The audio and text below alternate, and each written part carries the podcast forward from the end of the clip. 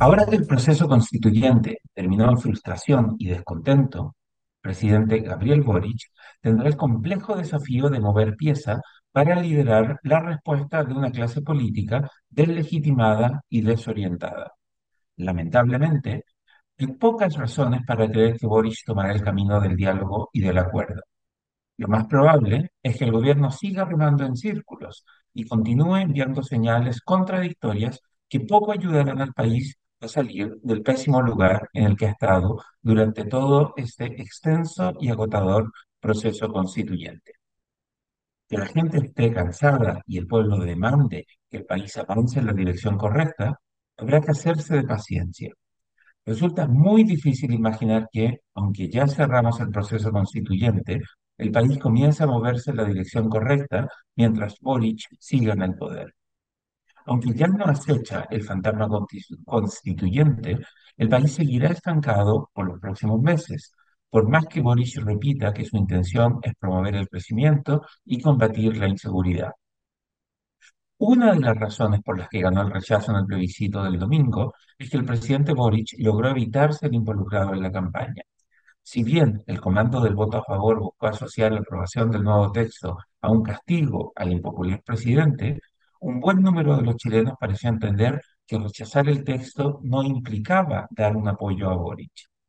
Pero no hay garantía de que Boric y su equipo de gobierno entiendan que los chilenos rechazan la dirección por la que avanza el país.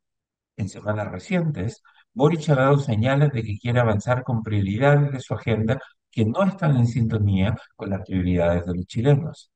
La, la reactivación de la promesa de condonar las deudas del CAE, el crédito con aval del Estado que benefició a decenas de miles de estudiantes de la educación superior que existía antes de que entrara en vigencia la gratuidad, refleja que Boric, cada cierto tiempo, quiere volver a ser aquel líder fundacional que prometió sepultar el neoliberalismo. En la misma noche en que Boric aceptaba que Chile votó por mantener la constitución promulgada en dictadura, Boric arremetió con su promesa de una reforma tributaria y de una reforma de pensiones, aunque, buscando dejarlos contentos a todos, aseguró que la reforma tributaria debería promover el crecimiento. Boric también insistió en la idea de aumentar la recaudación estatal para financiar sus ambiciosos programas sociales. Como es evidente que no se puede privilegiar al mismo tiempo la creación de empleos y un aumento adicional en la carga tributaria, en un momento en que la economía mundial enfrenta vientos cruzados, el presidente Boric parecía querer dar señales de que su gobierno todavía tenía fuerzas y ganas para hacer las transformaciones profundas que no pudo hacer en sus dos años en sus primeros dos años en el poder. Pero ni su gobierno tiene la fuerza para impulsar esas transformaciones, ni el electorado comparte esas prioridades. La gente quiere soluciones a sus problemas inmediatos. Si bien la gente quiere más Estado, quiere un Estado que provea más seguridad y protección a las personas, y no uno que nacionalice el sistema de pensiones o siga poniendo obstáculos a la creación de empleos por parte del sector privado. Aunque la gente quiere mejor, que mejoren las pensiones, las personas no quieren que esa mejora se haga con sus propias imposiciones. La gente quiere que el sistema económico funcione mejor para todos, no quiere que el gobierno imponga otro sistema económico. En los próximos días, el gobierno deberá tomar una difícil decisión.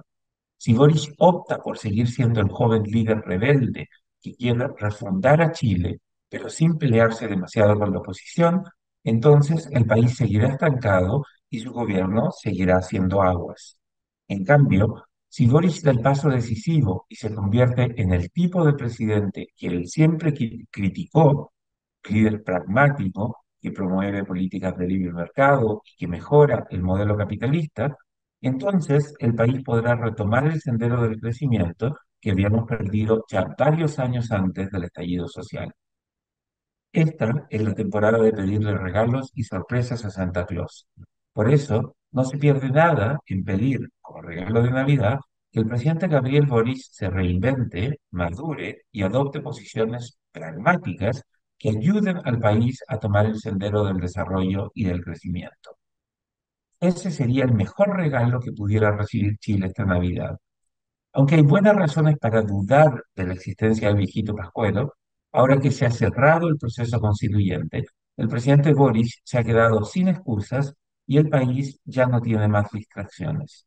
En los próximos días sabremos si Chile tendrá su propio milagro de Navidad o si deberemos aceptar que, aunque ya no exista la incertidumbre del proceso constituyente, Chile seguirá atrapado en este foso de inacción, cantos de sirena y falta de liderazgo hasta que se termine el periodo presidencial de Gabriel Boric. El libero, la realidad como no la habías visto. Haz que estos contenidos lleguen más lejos haciéndote miembro de la red Libero.